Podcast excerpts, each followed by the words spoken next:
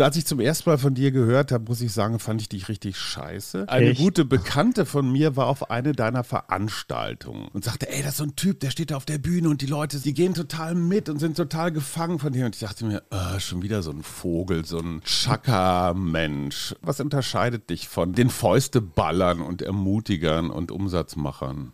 Erstmal, ich verstehe total, dass dir das erstmal die Knöpfe drückt, wenn du sowas hörst. Was soll ich sagen? Also ich, ich versuche einfach äh, die Themen, die ich für uns alle relevant halte, auf der einen Seite begeisternde Art rüberzubringen. Ich finde, das Leben ist äh, tief und herausfordernd genug. Auf der anderen Seite aber eben genau dieses Chaka-Chaka zu vermeiden. Also.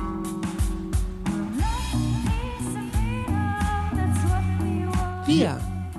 Arbeit, Leben, Liebe. Der Mutmach-Podcast der Berliner Morgenpost.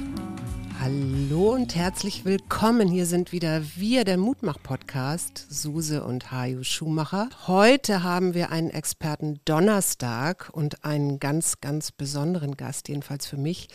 Hallo, lieber Veit Lindau. Ja, hallo und vielen Dank für die Einladung. Veit Lindau ist ein Visionär, Reformer, Business-Punk, Provokateur, Frauenflüsterer, moderner Mystiker, ich würde noch Schamane addieren, Persönlichkeitsentwickler, Bestseller-Autor. Und als ich zum ersten Mal von dir gehört habe, muss ich sagen, fand ich dich richtig scheiße. Eine, eine gute Bekannte von mir war auf eine deiner Veranstaltungen und sagte, ey, das ist so ein Typ, der steht da auf der Bühne und die Leute sind total, die gehen total mit und sind total gefangen von dir. Und ich dachte mir, oh, schon wieder so ein Vogel, so ein, so ein Chaka-Mensch, äh, oder? Was unterscheidet dich von den, ja, den Fäusteballern und Ermutigern und Umsatzmachern?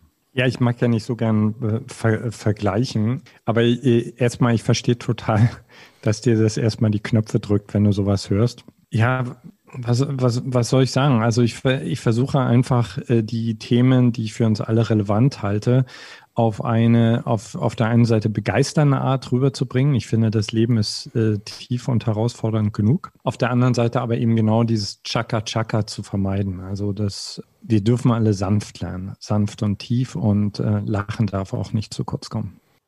So, und hier noch rasch ein Hinweis in eigener Sache. Wenn ihr unseren Wir Mutmach Podcast unterstützen wollt, dann werdet doch Teil unserer Wir Community auf www.steady.fm Schrägstrich wir. Steady wie ready.fm wir findet ihr alle Informationen. Da seht ihr auch, was wir euch noch zusätzlich bieten an Treffen, an Bücherverlosungen. Neulich hatten wir einen Atelierbesuch.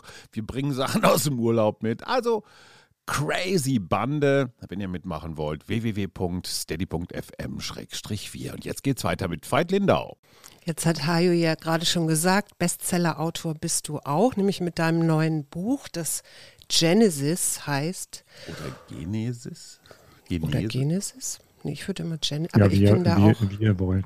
Wie wir wollen, genau. Und das Wichtige ist ja der Zusatz, nämlich die Befreiung der Geschlechter. Und das kommt jetzt in einem Moment, wo wir äh, mitten noch in der Pandemie sind, wenn auch ein bisschen besser als im letzten Jahr. Wie bist du zu diesem Thema gekommen? Ja, das Thema hat mich schon davor erwischt. Also ich sag mal, die Pandemie hat mir eigentlich eher die Chance gegeben, das Buch noch mehr zu vertiefen. Ich hatte ich glaube, ich habe noch nie so lange an einem Buch geschrieben, weil ich einfach, je mehr ich mich mit dem Thema beschäftigt habe, gemerkt habe, wie wunderschön, wie wertvoll und wie komplex es ist.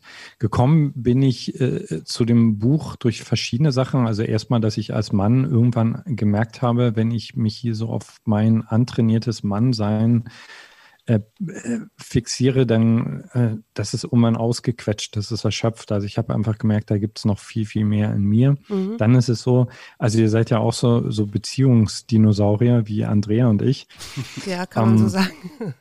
ja, es gibt ja heutzutage kaum noch. Also, dass ich einfach mit einer sehr, sehr lebendigen Frau zusammenlebe, also die es nie akzeptiert hat, wenn ich sie in eine Schublade stecke. So, das heißt, schon allein deswegen war ich immer wieder gezwungen, so den Kontext von was ist eigentlich eine Frau, was ist ein Mann, zu erweitern. Äh, so der, der Initialfunke für dieses Buch war tatsächlich ein Traum. Also ein Traum, der mich sehr, sehr stark beeindruckt hat, in dem ich einfach gesehen habe, dass diese Welt brennt, weil diese männlichen und weiblichen Kräfte total aus der Balance sind. Mhm. Jetzt sagst du, um jetzt müssen wir mal ein bisschen erklären, was du damit meinst, weil männliche und weibliche Kräfte heißt ja nicht Mann und Frau, sondern das heißt ja eigentlich eher, ich würde das jetzt mal Seelenanteile nennen. Energien. Oder Energien. Genau, also das ist immer wichtig zu sagen, weil bei dem Thema kann man sich auch unglaublich schnell ins Fettnäpfchen setzen und äh, falsch verstanden werden. Also ich unterscheide zwischen Mann, Frau und äh, männlich und weiblich. Und männlich und weiblich sind für mich verschiedene Qualitäten, die jeder in uns hat. Ähm, und ich werde dann auch immer wieder gefragt, ja, warum muss man die männlich und weiblich nennen? Einfach weil die meisten Menschen dann erstmal etwas damit anfangen können. Mhm. Sind äh, zwei alchemistische Urkräfte, die in jedem von uns schlummern. Und wir werden halt blöderweise durch unsere Gesellschaft meist auf einen dieser Pole fixiert. Mhm. Und das macht die ganze Sache dann sehr unkreativ. Jetzt schreibst du in deinem Buch, also du, du, du bist ja sehr stark auch in Symbolen, finde ich jedenfalls. Das, was du so schreibst, ist, dass die archetypische Macht der Königin im Moment verloren ist oder nicht verloren, aber nicht vorhanden ist. Und das ja auch schon seit 10.000 Jahren, seit wir das Patriarchat haben. Äh, und du schreibst, Frauen müssen mehr in Führung gehen, aber damit meinst du ja nicht Männer kopieren. Äh, wie muss ich mir das vorstellen, so eine Königin, die wieder ihren Thron besteigt? Äh, ich glaube, das ist die Challenge, dass wir uns das alle nicht vorstellen können. Vorbilder gibt es schon und äh, wir können uns sicher auch von matriarchalen Kulturen, die es ja auch gegeben hat und äh, stellenweise immer noch gibt, inspirieren lassen. Aber äh, also das, das Spannende für mich ist eigentlich, dass wir, glaube ich, noch keine fucking Ahnung davon haben, wie das wirklich aussehen wird, mhm. weil was wir kennen, ist Herrschen. Also wir kennen Führen in Form von Herrschen. Und ähm, also das ist halt äh, sehr logoslastig. Das äh, kommt sehr, sehr stark aus dem Ego heraus. Und genau wie du sagst, das finde ich ganz wichtig. Wenn ich sage, hey, die weibliche Kraft oder die Königin darf und muss mehr in Führung gehen, dann meine ich eben nicht, oh, jetzt seid ihr Frauen dran und jetzt beherrscht jetzt ihr das Ganze mal. Dann hätten wir einfach den, Stufe. Dann ne? hätten wir den ganzen Salat einfach nur in die andere Richtung. Ja. Aber wir hatten ja 16 Jahre lang eine Bundeskanzlerin, die wie du auch aus den neuen Bundesländern kommt, was ich glaube nicht ganz unwichtig ist. Hast du diese, ich sag mal, Königinnenqualitäten bei Angela Merkel irgendwo entdeckt? Ah, ich finde es extrem schwierig einzuschätzen, weil, weil ich glaube, dass diese Frau an, an ganz vielen Stellen sehr viel zurückgehalten hat, weil sie auch sehr viel in einer Männerdomäne unterwegs war. Also ich glaube, äh, also man kann ja auch sehr viel vorwerfen, ne? aber also ich glaube, dass sie an ganz, ganz vielen Stellen sehr geduldig und sehr ausbalancierend gewirkt hat und in einer gewissen Form tatsächlich eine Vorreiterin gewesen ist.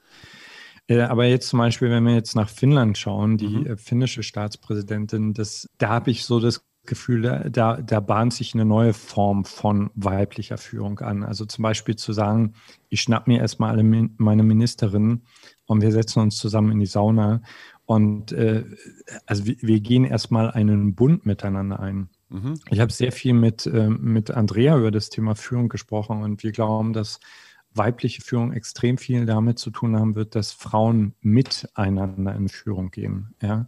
Und, äh, und da glaube ich, dass äh, so jemand wie Angela Merkel einfach sehr häufig sehr, sehr einsam gewesen ist. Hm. Also ich, ich gebe dir recht, ich glaube, dieses Unaggressive, also andersrum, wenn man sich die Trumps, Erdogans, Putins und so anguckt, die waren schon sehr agro, ne, sehr ego. Da, ja. da war sie schon, da war sie schon anders als die anderen. Sie war auch so auf europäischer Ebene immer ausgleichend. Allerdings der Saunabund ist, glaube ich, erfunden worden von Helmut Kohl mit Boris, nee, was, mit, mit Boris Jelzin, glaube ich. Äh, also das ist nicht, das ist nicht spezifisch weiblich. Was, die Frage ist ja, die Frage ist ja, was bei so einem Saunabund rauskommt. Ja. Und ich unterstelle, ich, also ich unterstelle es einfach mal, dass äh, zumindest die Männer der älteren Generation eher geherrscht als geführt haben. Also mhm. führen ist für mich, und nochmal, ich habe nicht wirklich äh, Bilder dafür, das ist eher so ein Instinkt. Mhm. Äh, also dieses neue Führen hat, glaube ich, sehr, sehr viel mit Dienen zu tun also dem Gesamtkontext zu dienen, auch zurücktreten zu können. Das alte, für mich persönlich war das sehr, sehr stark geprägt von Herrschen und einer Sache, einer Gemeinschaft, einer Familie meinen Stempel aufdrücken. Das heißt ja im Grunde auch dann noch übersetzt, Frauen kommunizieren auch auf eine Art auch anders, ne? Und nehmen Dinge ja, vielleicht, ja. nehmen Dinge vielleicht auch anders wahr. Ich habe irgendwann mal so diese beiden, also diese Unterschiede in männliche Qualitäten im Sinne Sinne von Rationalität, Konkurrenz, aber auch Machtinstinkt. Geradlinigkeit. Gelernt und weiblich eher emotionale Intelligenz, wobei das in der Psychologie etwas umstritten ist, dieses Konstrukt. Ähm, Zusammenarbeit und Mitgefühl. Trifft es das vielleicht eher? Jetzt, jetzt kommen wir auf so ein ganz heißes Terrain, ja, ja, weil also ich sage mal, das, das eine extreme Lager beharrt ja darauf, dass alles biologisch determiniert ist. Das andere extreme Lager sagt, nein, das ist alles nur antrainiert. Wir, also wir gehören übrigens zum mittleren Lager, entschuldige bitte, dass, ja, dass ich dich da ja, unterbreche, dann, weil wir glauben, wir kommen da so von beiden Richtungen irgendwie. Ja, genau, das, das, das glaube ich auch. Und es gibt ja, es gibt einfach de facto, gibt es Neuro, äh, neurowissenschaftliches Wissen, was ganz klar zeigt, dass zum Beispiel das also das männliche Hirn von Anfang an tatsächlich schon bereits in der Schwangerschaft massiv mit einer sehr, sehr stark beeinflussenden Droge manipuliert wird, äh, nämlich Testosteron. Und das kann man einfach nicht ausblenden. Also Testosteron ist eine Tunneldroge. Also die einfach sehr stark fokussiert macht auf ein Ziel, die aber eben auch ganz viel an der Seite ausblendet. Und interessanterweise glaube ich, dass diese Art von vernetztem, äh, äh vielschichtigem, vielschichtigerem Wahrnehmen der Frau tatsächlich dieser, in dieser alten Zeit sogar im Weg gestanden hat, in Führung zu gehen. Mhm. Weil äh, also wenn du alles um dich herum wesentlich mehr mitbekommst, wenn du die Menschen mehr mitbekommst, wenn du die Gefühle mehr mitbekommst, dann fällt es dir viel, viel schwerer, einfach an bestimmten Stellen zu sagen, wir machen es jetzt einfach so, wie ich das will. Mhm. Und deswegen glaube ich, dass dieses neue Führen viel vernetzter, viel mehr im Verbund, also viel mehr wirklich, also, also wirklich auch empathischer sein wird und auch sein muss. Mhm. Ich höre jetzt so ein bisschen von fern und auch aus der Nähe das Quietschen der Männer. So von wegen, äh, jetzt äh, dürfen die Frauen alles und jetzt müssen wir in die Küche. Diese Balance, also ja, Männer, müssen wir uns nichts vormachen, müssen auch abgeben. Machtstatus und so weiter, weil ein bisschen Platz muss ja da auch sein für die Frauen, die quasi hochkommen. Wie kommen wir in diese Balance, ohne dass die Männer dieses Gefühl von wir haben es versaut, wir sind schuld am Klimawandel, am Hyperkapitalismus und so weiter, also ohne dass du in diese Gefechtslage kommst. Also das ist ja für mich, das, ich sage jetzt mal, das geheime Anliegen des Buches. Genesis, ein Plädoyer für, für die Männer und ihre Sicht auf das Patriarchat. Also, also wenn wir uns einfach mal vorstellen, wenn, wenn wir alle in einer WG zusammenleben würden und einer kriegt permanent eins auf den Deckel, kriegt immer gesagt, dass er an allem schuld ist. Also an allen Missständen ist mhm. er schuld, er checkt es nicht. Es werden die Augen verdreht, wenn er überhaupt was melden will, dann wird gesagt, ey, du alter, alter, weißer Sack und so weiter. Also dann braucht sich ja wirklich niemand, auch keine Frau zu wundern, dass äh, Männer im Grunde genommen an diesen Tisch der Evolution immer nur kommen, wenn sie äh, genervt werden von ihren Frauen, wenn sie gezwungen werden durch die MeToo-Debatte. Und so entsteht ja nicht wirklich ein geiler neuer Wurf, mhm. sondern was wir brauchen ist, dass alle an diesen Tisch kommen und sagen, also dieses Experiment, was wir alle miteinander, Frauen und Männer, gemeinsam kreiert haben und äh, was aus unserem besten Rechten und äh, also aus, aus allem, was wir konnten, ist dieses Patriarchat einfach entstanden. Besser ging es einfach bisher nicht und jetzt ist es abgefuckt. Punkt, brauchen wir nicht weiter darüber zu diskutieren. Aber es war eine gemeinschaftliche Co-Kreation. Und jetzt lass uns bitte nach vorn schauen. Also dann, dann kann wieder Lust entstehen. Und wenn Männer vor allem kapieren, wie viel sie bezahlt haben. Also im Augenblick geht es ja ganz, ganz viel darum, äh, was Männer angerichtet haben. Und ich möchte es überhaupt nicht abschmälern. Das ist ein extrem wichtiger Punkt. Aber die meisten Typen raffen überhaupt noch nicht, was wir für einen Preis gezahlt haben. Sag also wie Beispiel. arm. Sag mal, Na, zum Beispiel die meisten Männer, und das habe ich auch lange Zeit gemacht, verteidigen eine Form von Männlichkeit, die für sie selbst toxisch ist. Hm. Ja? Gefühle unterdrücken, tough sein, funktionieren. Also das ist ja was, wir geben ja auch noch an damit und checken gar nicht, dass es ein geistiges, ein, ein kulturell geistiges Gefängnis ist, in das wir hineinerzogen worden sind.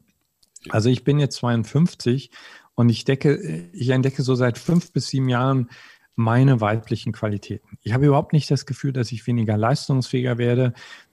Ich habe das Gefühl, ich werde souveräner dadurch, aber vor allen Dingen, ich habe viel mehr Spaß am Leben. Mhm. Und wenn du als Mann anfängst zu realisieren, fuck, was habe ich eigentlich verpasst, dann beginnst du auch zu realisieren, was kann ich denn durch Frauen alles lernen? Ja, am Anfang war das auch häufig so, muss ich einfach zugeben, ein echtes Gerangel, wenn Andrea einfach ihren Punkt reinbringen wollte. Ja, weil nochmal, also Testosteron ist einfach auch eine, eine totale Rechthaberdroge. Ja. Ich habe keine Ahnung, wovon du redest. Ich schon. Ja, ne? Halt mal so, die Klappe, Schatz. so überhaupt nicht, ne? Nee. Eine Rechthaberdroge ja, und, das ist der Witz daran, eine Droge, die uns selbstbewusst macht, selbst wenn wir nicht kompetent sind. Mhm. Also das erklärt zum Beispiel, warum in ganz, ganz vielen Vorstandsetagen Menschen sitzen, wo du von außen denkst, ey, wie ist der Typ da hingekommen? Mhm. Ist ganz simpel. Wenig Empathie und viel Selbstbewusstsein und große Klappe. So. Und, und andere über einen Haufen und, rennen. Exakt. Und das über andere über einen Haufen rennen, das geht ja eben nur, wenn du wenig Empathie hast. So, das ist quasi das in Anführungsstrichen Manko der meisten Frauen, dass sie viel mehr Empathie haben und deswegen auf, auf diesen Bullshit überhaupt keine Lust mehr haben. Wir können so viel von Frauen lernen darüber, also wie man viel effektiver, viel nachhaltiger, mit viel mehr Freude und vor allen Dingen mit viel mehr Genuss kreiert, als dieses blödsinnige Gerammel, was wir in den letzten 10.000 Jahren ne, und, auf die Beine gestellt Und haben. auch entspannter. Ich weiß nicht, ob du es weißt, aber ich habe mal vor, wann war das, vor vier, fünf Jahren genau zu diesem Thema ein Buch geschrieben, heißt Männerspagat. So zwischen meiner Herkunft, also meine Eltern waren tatsächlich noch Weltkriegsteilnehmer. Ich bin ja. 64 geboren und meine Söhne sind jetzt im 21. Jahrhundert äh, mit 60 verschiedenen Geschlechtsoptionen von Facebook unterwegs. Ja, und das ist mein Spagat. Also ich habe wirklich noch dieses Durchhalten, wenn es weh tut, noch einen Meter, stell dich nicht so an. Also dieser ganze, ja, dieser ganze Heldenkram. Genau, Indianer kennen keinen Schmerz. Und da ist mir auch mal aufgefallen, alle Kinder- und Jugendbücher, die ich gelesen habe, egal ob das Tarzan war, das reicht bis zu Harry Potter, das geht aber auch bei Jesus, äh, Siegfried und Wagner, immer ist der einsame Held, der die Welt retten muss, egal wie weh es tut. Bruce Willis, ja, mit, mit, mit zwei ja, Durchschüssen ja, ja. gehe ich noch lange nicht nach Hause. Ja, dann fange ich überhaupt erst genau. an aufzudrehen. Das hat bei mir so lange gedauert, diese Kodierung, diese Programmierung überhaupt erst mal zu entdecken also wir reden noch gar nicht von verändern, sondern überhaupt erstmal ja. zu akzeptieren, auf was für einer komischen Männerschiene ich bin. Wie war das bei dir? Warst du auch so, so kerlich? Ich meine, du bist ja nun auch eher ein, eine kernige Erscheinung, ne? Also lange Haare hin oder her, aber du bist ja nicht, du bist ja überhaupt nicht weiblich erstmal so. Bist, also ich habe das gelernt.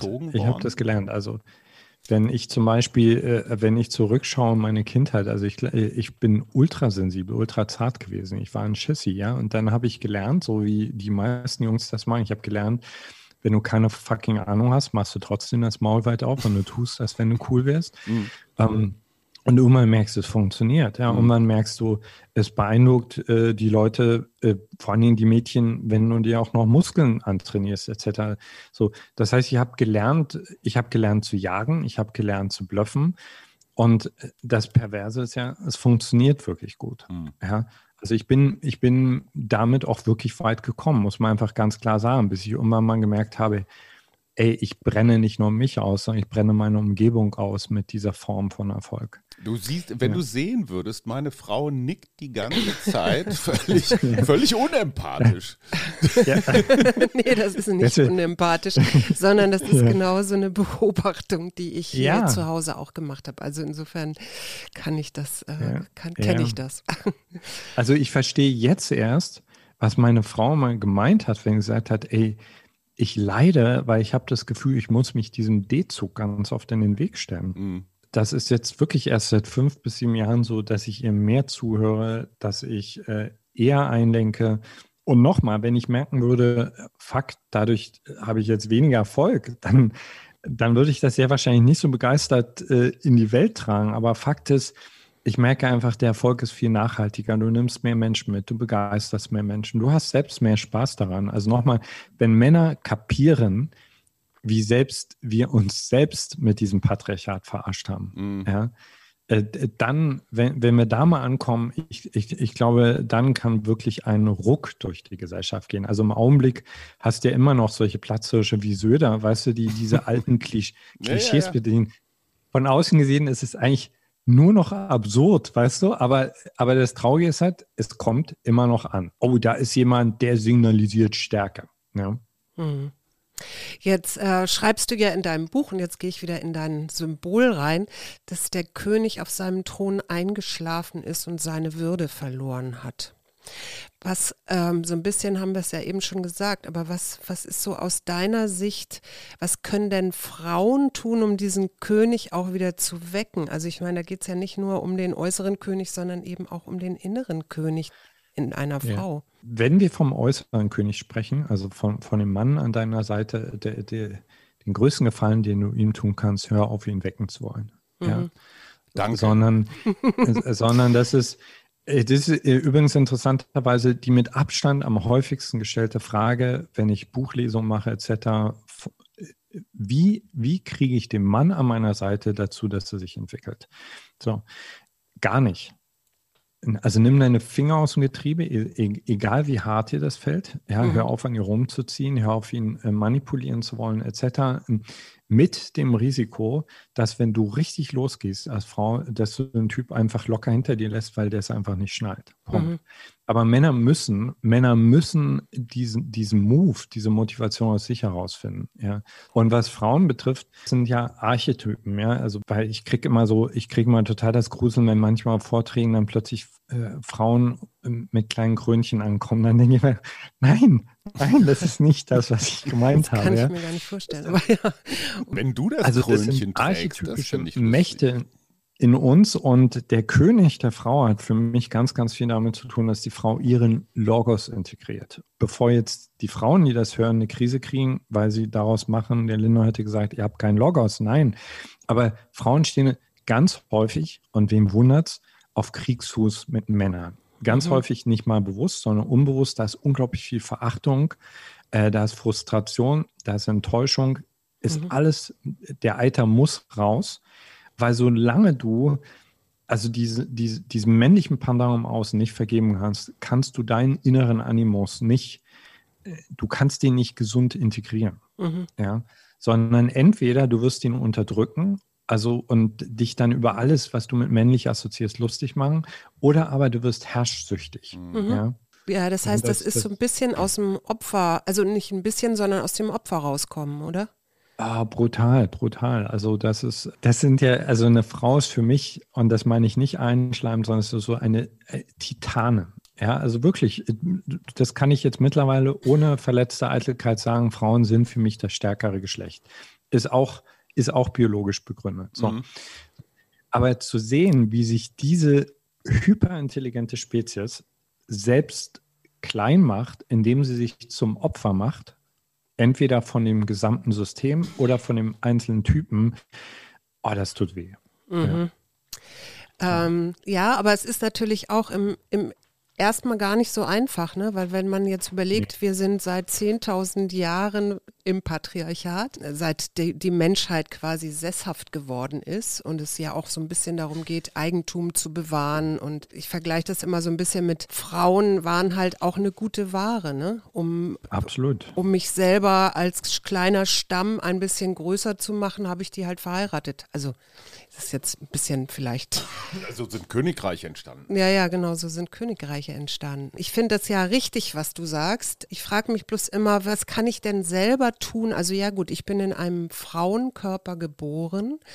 Äh, aber ich weiß natürlich schon auch, ähm, dass es da so männliche Anteile gibt in mir, finde ich auch gut. Und wie, was kann ich denn selber ganz für mich alleine tun, um da vielleicht mehr in eine Balance zu kommen? Ich glaube, der der Weg liegt erstmal daran, die eigene Ursprungshälfte wirklich heilsam äh, zu integrieren, äh, willkommen mhm. zu heißen. Das heißt für die Frau Eros und Anima, für den Mann Logos und Animus. Also damit erstmal überhaupt äh, also fein zu sein. Also wie viele Frauen in unserer Gesellschaft kämpfen gegen ihre Weiblichkeit, weil unsere Gesellschaft einfach nicht genug weiblich ist. Ja, genau. also nochmal, ich, ich kann all die, die Herausforderungen, die vor uns liegen, die kann ich total sehen, aber wir müssen sie adressieren, wir müssen anfangen, wir, äh, wir müssen Frauen unterstützen, ermutigen, erstmal hinzugucken, wie oft Frauen gegen sich selbst kämpfen, mhm. weil sie denken, sie müssten dieses Rattenrennen, was auf diesem Planeten läuft, irgendwie mitrennen. Mhm. Ja? Und dann, es gibt ja diese interessante Formulierung, äh, und sie stand ihren Mann. Ja, so. Mhm. Ja. Äh, also, äh, das ist gruselig. So. Und da das erstmal selbst wieder zu entdecken und nochmal, das ist ja fast, das ist ja irgendwie schräg, dass ich sozusagen als Mann von außen dieses Feedback gebe. Das ist eine heikle Position, die ich da habe, weil ich will mich eben nicht erdreisten zu sagen, hey Frauen, ihr müsst das so und so machen. Aber ich glaube schon, dass ich als ein äh, Mann, der Frauen sehr, sehr liebt und ehrt, ähm, ich sage jetzt mal liebevoll eine einladende Challenge aussprechen kann. Ja, mhm. vergesst doch mal für eine Weile die Typen und findet diese, diese unglaublich powervollen Quellen in euch wieder. Und damit meine ich jetzt nicht, geh mal auf ein Wochenendseminar und äh, äh, weißt du, und tanzt mal irgendein Archetyp. Das ist eine ja, nette klar. Inspiration, sondern wir reden hier wirklich von einer kulturellen Revolution, mhm. die wir mhm. brauchen. Und das, was ja. mir jetzt aber auffällt, also äh, mir fällt gerade eine Party ein, auf der ich vor ein paar Wochen eingeladen war. Und diese jungen Frauen, die definitiv 20 Jahre jünger als ich waren oder noch jünger, die waren in, die habe ich sehr, sehr wahrgenommen. Ne? Also so, die waren mhm. so in ihrem, ich würde sogar sagen, auch in ihrer männlichen Seite habe ich die wahrgenommen. Und die jungen Männer nehme ich überhaupt nicht mehr wahr. Die sind so wie. Ja, das ist, äh, das ist dann das nächste Problem, was wir haben. Also, dass die, die alten Machos äh, so langsam Gott sei Dank aufs Abstellgleis kommen. Und dann gibt es so äh, Hajo, ich betrachte mich auch als so ein Spagatmann. So, und dann sehe ich auch, also ich will das jetzt nicht generalisieren, aber ich sehe unter den jungen Typen sehe ich wirklich sehr viel mit einer Ladehemmung. Also auch mit, äh, mit einer starken Aggressionshemmung, was nicht cool ist. Also Aggression ist eine sehr, sehr wichtige, vitale Kraft. Also äh, ohne Zweifel ist sie ganz, ganz häufig missbraucht worden. Sie hat äh, schlimmste, schlimmste Sachen angerichtet. Aber wenn junge Männer jetzt sozusagen äh, versuchen, das alles total glatt zu bügeln, äh, ist nicht cool. Ja. Also dann kriegen sie mhm. ihre PS einfach nicht mehr auf, der, auf die Straße und alles, was ich weiß aus Gesprächen mit Frauen ist, ist nicht das, was Frauen wollen. Also Frauen wollen keinen verweichlichten Frauenversteher. Aber ich habe mein Buch unter anderem auch aus dem Antrieb herausgeschrieben, meinen beiden Söhnen, einer 16, einer 27, irgendwie mitteilen, vorleben zu wollen, so geht moderner Mann. Und ich bin mhm. dabei krachend gescheitert. Ähm, ja. Ich bin zu dem Ergebnis gekommen, es geht nicht darum, besserer Mann zu werden, sondern besserer Mensch zu werden. Das, das Männliche kommt dann irgendwie von alleine. Ähm, der größte Fehler, und da bin ich sehr bei Susan, das beobachte ich auch bei den Jungs, die versuchen auf gar keinen Fall männlich zu sein, weil sie fürchterliche Angst vor, ich sag mal, der Feminismus, ich sage es jetzt zugespitzt, Keule haben, so von wegen, egal was sie tun, die Jungs, sie sind sofort Macho, sie sind sofort Trump und davor haben sie unfassbar viel Angst. Also sie haben auch irgendwo Angst vor einer Männlichkeit, die sie gar nicht so richtig zu fassen kriegen.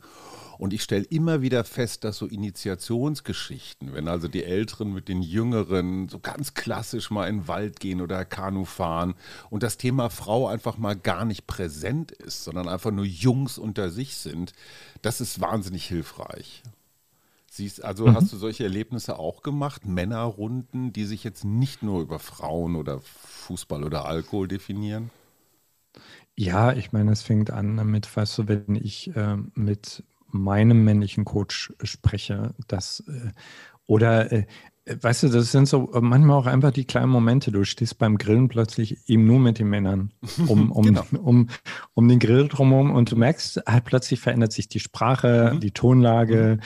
Die Witze werden vielleicht ein bisschen plumper. Mhm. Und ich glaube, dass es ganz, ganz, ganz wichtig ist, an der Stelle auch, ähm, äh, dass wir Männer uns emanzipieren aus dieser mhm. Co-Abhängigkeit von Frauen heraus, dass wir auch aushalten, wenn die Frauen an unserer Seite manchmal vielleicht sagt, ey, das finde ich jetzt bescheuert. Äh, also wir müssen einfach unseren ureigenen Weg finden, weil ich verstehe die jungen Typen, ja. Also die schauen auf die alten männlichen Modelle und sehen, was die angerichtet haben und denken natürlich, äh, sorry, nee, also das kann es nicht sein. Also dann sind sie sehr oft von sehr starken, selbstbewussten Frauen umgeben. Äh, feministische Themen sind en vogue überall. Ähm, genau, und dann wird das Ganze plötzlich so ein absolutes Tretminenfeld. Ja? Aber nimm mal, also nur dieses simple Beispiel Aggression. Also mhm. Aggression ist einfach eine ganz wichtige biologische Kraft in uns. Und wenn ich zum Beispiel als junger Mann mal boxen gehe, mhm. äh, mhm. äh, ich kriege einfach eins auf die Fresse, wenn ich meine gesunde Aggression nicht auspacke.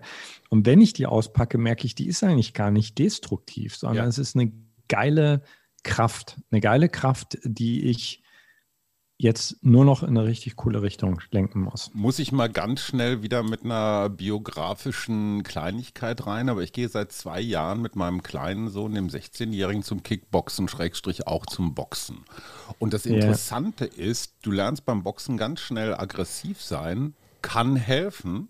Aber wenn du zum Beispiel, weil du zu aggressiv bist, deine Deckung vernachlässigt, wird dir ein schlauerer Gegner genau in dem Moment so dermaßen auf die Fresse hauen. Das heißt, du lernst so ganz viele Sachen über, ich sag mal, kluge Aggressivität oder nicht blindwütige Aggressivität. Was machst du mit deiner Aggression? Also ich lasse sie viel beim Sport raus. Ja. Äh, ich, ich tanze sehr gern. So und, wild oder äh, kontrolliert? Also so lateinamerikanisch Standard? Oder nee, für mich Trance-Tanz. Also ah, okay, wirklich okay. Trance-Tanz. Richtig geile Mucke. Äh, also mhm. wirklich, also gerade wenn ich zum Beispiel merke, sowas. ich stehe so richtig unter Dampf, mhm. äh, ah, dann okay. lege ich mir auch was ordentlich Heftiges auf, Augenbinde auf und dann eine Stunde wirklich, also in einen Raum gehen, weißt du, wo ich auch wüten kann, wo ich diesen Drachen wirklich richtig spüren kann. Ja. Jetzt würde ich gerne mal so ein bisschen mehr in den Lösungsraum. Du sprichst von Co-Kreation.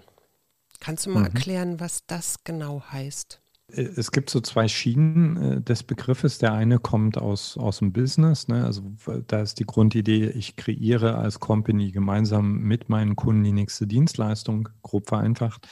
So wie wir es sehen, also Co-Kreation ist wirklich zwei Menschen, viele Menschen kommen zusammen, finden ein gemeinsames Anliegen, entspannen ihre Egos und empfangen die für alle beste Lösung. Mhm. Ist das und, auch äh, ausdiskutieren? Entschuldige, darf ich mal zwischen? Ist das dann ja, auch klar. ausdiskutieren? Also ist das Kommunikation am Ende des Tages? Naja, also, diskutieren ist so eine Sache. Ne? Also Talkshows sind für mich da ein gutes Beispiel. Da geht es ja eigentlich, da, da geht es ja überhaupt nicht darum, gemeinsam eine Lösung zu finden, sondern mhm jeder pisst dem anderen ans Bein. Und das sieht, dann sagt man dann, wir haben jetzt eine gute Diskussion gehabt, aber eigentlich hat man nicht wirklich was erreicht, sondern mhm. nur die Egos aneinander gerieben. So, also Co-Kreation setzt wirklich ein sehr reifes Bewusstsein voraus, weil ich gehe quasi in diesen Raum der Co-Kreation, zum Beispiel mit meiner Frau rein, eben nicht mit der Maßgabe, ich will diskutieren oder ich will mich durchsetzen, sondern ich will mit ihr gemeinsam eine Lösung finden, die vorher nicht da gewesen ist. Also ein bisschen Design Thinking in dieser Richtung? Ich, ich würde sagen, Design Thinking kann das haben, mhm, kann, äh, okay. kann, kann diesen Space haben. Das ist wirklich äh, tatsächlich die Wahrheit ist, dass alles permanent co-kreiert. Ja? Mhm. Also alles co-kreiert. Wir sind halt nur ein bisschen rausgefallen. ein bisschen zu wichtig genommen und dürfen uns jetzt wieder auf eine sehr bewusste Art und Weise in diesen Prozess eingliedern. Mhm. Ja. Das ist dann mehr so dieses Du bist okay, ich bin okay und wir begegnen uns auf Augenhöhe und wir haben auch die Skills, äh, wirklich zuzuhören und zwar nicht nur mit unseren Ohren, sondern mit unseren kompletten Sinnen, um zu erfassen, was der andere gerade sagen will. Also ist es das? Das ist, das, das ist die Basis, mhm. ja. Also wirklich äh, den, äh, also in mir Raum zu schaffen für, für deine Wahrheit, sodass ich letztendlich verändert rausgehe. Mhm. Es geht noch einen Schritt weiter, also Co-Kreation so wie wir das äh, lehren und auch praktizieren, ist eigentlich eine Form von Gebet. Ich stelle euch mal eine, eine, geile Vision vom Bundestag, die ich habe. Ja? Mhm. So, Im Augenblick ist es so, jeder kommt dann nach vorn und zeigt der Partei vor, die davor gesprochen hat, dass die eigene Partei viel cooler ist und viel mehr Recht hat. Also kleine Kinder streiten sich. Jetzt stellt euch mal Folgendes vor. Also bevor das da losgeht, machen die alle zusammen Trance-Tanz. Das mhm. finde ich schon mal, das, das tönt mich total an, die Vorstellung. Also so alle in Jogge machen Trance-Tanz. Und dann einigen sich alle auf ein gemeinsames Anliegen. Zum Beispiel, hey, wir sind hier die Diener des Volkes. Unser Volk hat gerade ein echtes Problem mit dieser ganzen Corona-Scheiße. Wir gehen jetzt gemeinsam auf Empfang für die beste Lösung. Diese beste Lösung ist manchmal in einem, ja, also in einem Menschen bereits vorhanden und der bringt sie rein und alle anderen sagen, wow, ja, mal ganz ehrlich, das ist die beste Lösung. Und manchmal ergibt diese beste Lösung sich dadurch, dass jeder seinen Standpunkt, seine Einzigartigkeit mit reinbringt und letzten Endes alle gemeinsam etwas völlig Neues empfangen, was einer alleine eben niemals hätte so runterbringen können. Was verstehst du unter Empfangen? Also erstmal wenn ich dir wirklich zuhöre, das, was du sagst, eben nicht nur intellektuell mir zu empfangen, sondern mich wirklich berühren zu lassen, es mhm. zu führen, zu fühlen, also auf deine Insel zu gehen. Aber auch ein intuitives Empfangen von neuen Ideen. Also Co-Kreation braucht ganz viel Lauschen. Also mhm. wenn zum Beispiel Andrea und ich miteinander in diesen Raum gehen, wir sitzen da nicht nur, sondern ich bewege mich auch gerne im Raum. Wir spinnen Ideen, wir lassen kommen, was jeder, der eine sagt, hey, pass auf, das und das und das sehe ich. Dann sagt der andere, wow, danke für den Standpunkt, lass ich wirken. Und dann kommt die nächste Idee. Also es ist wirklich ein, ein Tanz von Geistern, um mhm. etwas Neues miteinander zu empfangen, äh, zu, ja, ich kann es nicht anders sagen. Also es ist wie, weißt du, du gehst in ein Gebet und dann gehst du auf Empfang mhm. Und guckst, was kommt. Ja, ich kenne das aus der Meditation, beziehungsweise ja, genau. ist so ein bisschen ein morphisches Feld auch, ne? Also mhm. für mich. Ja. So bevor ihr euch jetzt hier zu gut versteht. Ähm, das klingt mir, das klingt mir alles, das klingt mir alles wahnsinnig perfekt und reflektiert und durchdacht und durchlebt, was du erzählst. Gibt es auch irgendwelche Dämonen? Gibt es irgendwelche, ich sag mal, Hürden oder Hindernisse, wo auch ein Veit Lindau sagt, scheiße, das kenne ich jetzt schon seit 20, 30 Jahren und das, das Ding, das Tier ist immer noch da. Das Tier. Ja, also, irgendwas in dir, wo du ja, sagst, Mann, nein, ey, ich, ich sage das, das Tier. Dein Tier. Also ich, ich bin seit äh, 30, also seit wann bin ich so halbwegs bewusst unterwegs? Also seit 30 Jahren bin ich dabei, dieses Biest in mir ähm, zu fühlen, eben nicht zu unterdrücken, seine Verwundungen zu spüren, seine Verletzungen zu spüren, äh, äh, sein, sein äh, Drang nach Dominanz zu spüren, das zu kontrollieren. Also es ist ein, ähm, ein wirklich täglicher Kampf. Ja. Was ist das für ein, ein täglicher Tier? Ist das ein Raubtier? Mein, das Tier bei mir, also ähm, das Tier bei mir ist äh, eine Mischung aus uralten Verletzungen, die mhm. beschützt werden wollen. Also es würde jetzt, äh, da, also da, müß, äh, da können die jetzt stundenlang drüber reden, aber ich glaube, dass so fast jeder von uns einfach ähm, mit seiner Persona natürlich auch alte Verletzungen schützt Mhm. Äh, die, die automatisch, wenn wir in diesen Raum der Co-Kreation gehen, das heißt, wenn wir anfangen, uns zu öffnen füreinander, natürlich berührt werden. Also zu lernen, dass meine Verletzungen berührt werden, ohne dass ich zurückschlage oder aber auch ohne, dass ich mich zurückziehe, sondern dass ich in diesem Feuer stehen bleibe. Recht haben gehört zu diesem Tier. Also wirklich, Völlig äh, also das, was wir Männer 10.000 Jahre lang gemacht haben, einfach zu sagen, ähm, ich setze meinen Willen durch. Mhm. Ja. Also äh, Geduld ist definitiv nicht die Stärke von diesem Tier mehr, sondern das will einfach diese Visionen am besten noch heute und hier, bam, raus und umgesetzt. Und so funktioniert Leben aber nicht, sondern du darfst Menschen mitnehmen, du darfst warten, die Dinge müssen reifen. Es ist überhaupt nicht mhm. perfekt. Aber wenn dieses ja. Tier jetzt kommt, dieses Recht haben wollen, äh, Ungeduld-Tier, was machst ja. du dann? Also es gibt ja zwei Möglichkeiten. Das Tier übernimmt den Fahrersitz ja, und steuert ja. dich quasi. Und der, ich sag mal, reflektierte Pfeil steigt dann ganz leise auf den Hügel und guckt sich das Tier aus etwas Distanz an und sagt, alles gut, mein Kleiner, wir kennen uns. Wie, ja. wie kriegst du das hin? Also ich frage. Also ich sag mal so, mein, mein Reifungsprozess als Mann und Mensch hat sehr, sehr viel damit zu tun gehabt. Also diese Erstreaktion, die bei mir oft, also wirklich, wirklich, äh, also eine unglaubliche Wut auch war. Also eine Wut darüber ausgebremst zu sein. Äh, diese Erstreaktion nicht an den Menschen um mich herum auszulassen, sondern meinetwegen ganz ehrlich zu sagen, zu Andrea zum Beispiel zu sagen, gib mir mal fünf Minuten, ich mhm. bin gerade voll getriggert, dann die Klappe zu halten, das zu spüren, dann gibt es so einen Moment, wo, wo du denkst, ey, ich muss es jetzt rauslassen, sonst sterbe ich. Und wenn du diesen Moment aushältst, danach wird es ruhiger. Damit will ich nicht sagen, dass mir das immer gelingt. Ja, aber das ist an, an diesem Punkt, an diesem Schwellenpunkt arbeite ich ich tröste mich dann immer in solchen Momenten, wo ich wieder getriggert bin und irgendwie in alte Reaktionen verfalle, tröste ich mich immer mit dem Gedanken, dass ich deswegen ja auf der Welt bin, um genau das zu lernen, also wie ich damit besser umgehen kann. Ja. Ja. Ähm, aber was mich interessiert ist noch, was macht dir denn Mut? Weil wir sind ja auch ein Mutmach-Podcast. Was macht dir Mut?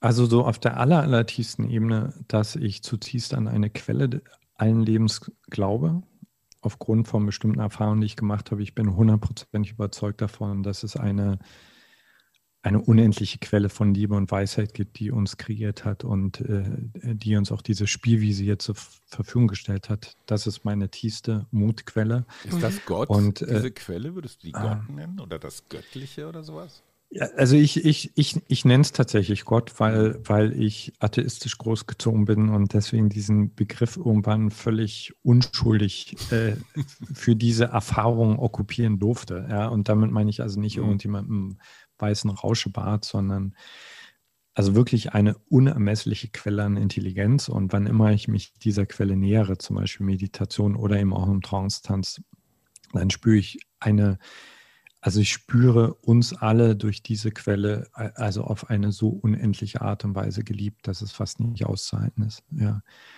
Auf einer mehr konkreteren Ebene macht, macht es mir einfach sehr Mut, äh, diese kleinen und großen Gesten zu sehen, zu denen Menschen fähig sind. Da muss ich äh, dazu sagen, ich, ich bin natürlich ein Glückspilz, weil ich hauptsächlich für Menschen arbeite, die die bereits schon sehr willig sind, also die, die Lust haben auf Veränderungen, die auch Lust haben, sich selbst zu reflektieren. Und äh, da gibt es einfach tagtäglich in unserem Netzwerk so viele kleine und große Beispiele davon, dass wir Menschen eigentlich, wenn wir nicht aus der Angst oder aus der Gier heraus agieren, also unglaublich schöne, großherzige Wesen sind. Mhm. Ja. Ich kenne ich da, ich kenne diese magischen Momente auch, wenn ich im Coaching äh, merke, wie jemand so wieder einen neuen Baustein gefunden hat oder sich irgendwas wieder befriedet. Ähm, meine zweite Frage, die ich noch an dich habe, ist, was wünschst du dir für die Zeit nach Corona, also für diese Zukunft, für unsere Zukunft?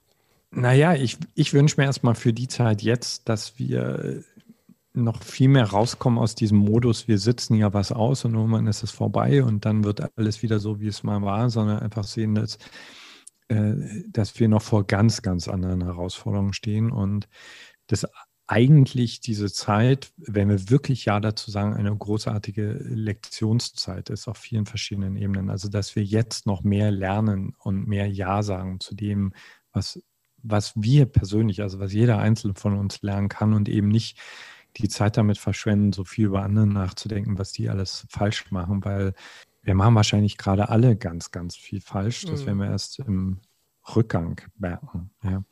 Und was ich mir für danach wünsche, ich wünsche mir echt wieder, also was ich mir sehr wünschen würde, ein paar Führungspersonen in so einem Land wie Deutschland, die leuchten und die also die in der Lage sind, Visionen aufzuzeigen, die Menschen berühren. Also im Moment wird ja nur verwaltet und reagiert. Mhm. Und das finde ich ganz, ganz traurig und trostlos, weil also das ist jetzt eigentlich der Moment, wir hatten das ja vorhin mit dem Führen.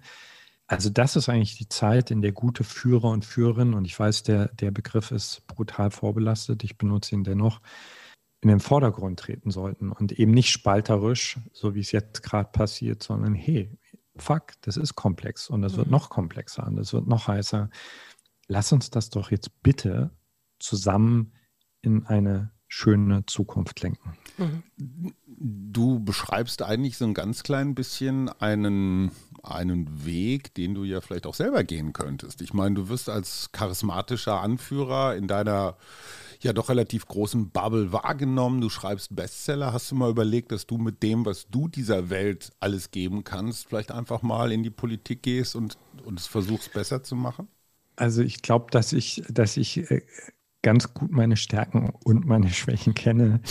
Okay. Und äh, also Diplomatie und Geduld gehören ganz sicher nicht dazu. Und äh, nee, also ich, äh, ich, ich äh, wäre kein guter Politiker. So, ich habe auch wirklich großen Respekt vor jedem Politiker, der das aufrecht meint und der diesen Weg nach Canossa geht. Ja. Eine letzte neugierige Frage habe ich noch. Als wir das erste Mal den Kontakt aufnahmen, das ist schon eine ganze Weile her, so ich würde mal sagen im Spätfrühling, da hieß es aus deinem Büro, nee, Veit kann gerade nicht, der ist ein paar Wochen im Schweigeseminar.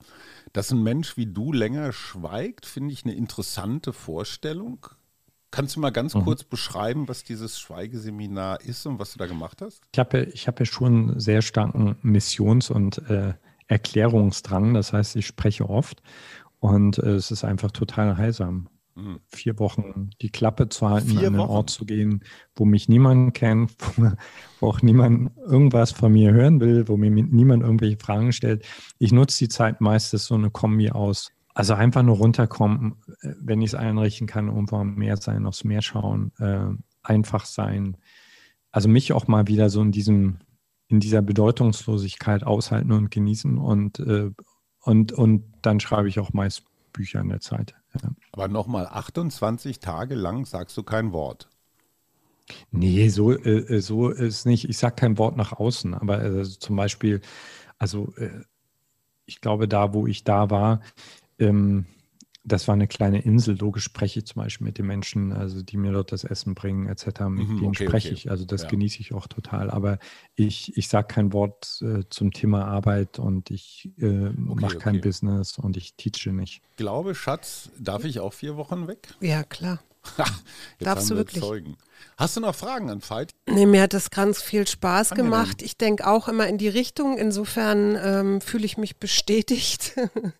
ich denke immer, äh, ja, wie, wie bringt man Menschen mehr in ihre Weite? Ja. Und das ist ja auch so ein Teil von Teilen äh, und sich anders wahrnehmen und als ein Teil wahrnehmen und nicht als ein ähm, ja, Bestimmer äh, die Krönung, Krönung der Schöpfung oder irgendwie sowas.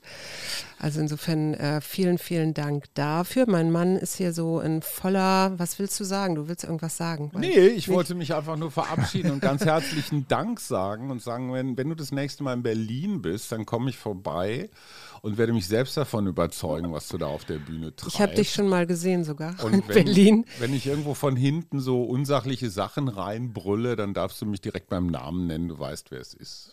Liebe Zuhörende, okay. das war Veit Lindau. Er hat unter anderem seinen Bestseller Genesis oder wie die Musikexperten sagen, Genesis ähm, besprochen. Es war übrigens das erste Buch Mose, ne? muss man auch mal sagen. So, also und hier noch ein Hinweis in äh, eigener Sache. Wenn ihr unseren Aber trotzdem haben wir die Kirche und den Glauben an Gott ja unterstützen wollt. Hat ganz viel Spaß dann gemacht. Vielen Dank, lieber Veit. Tschüss nach. Ich danke euch. Vielen Dank. Wir sagen Bescheid, wenn das soweit ist mit dem Podcast. Ciao.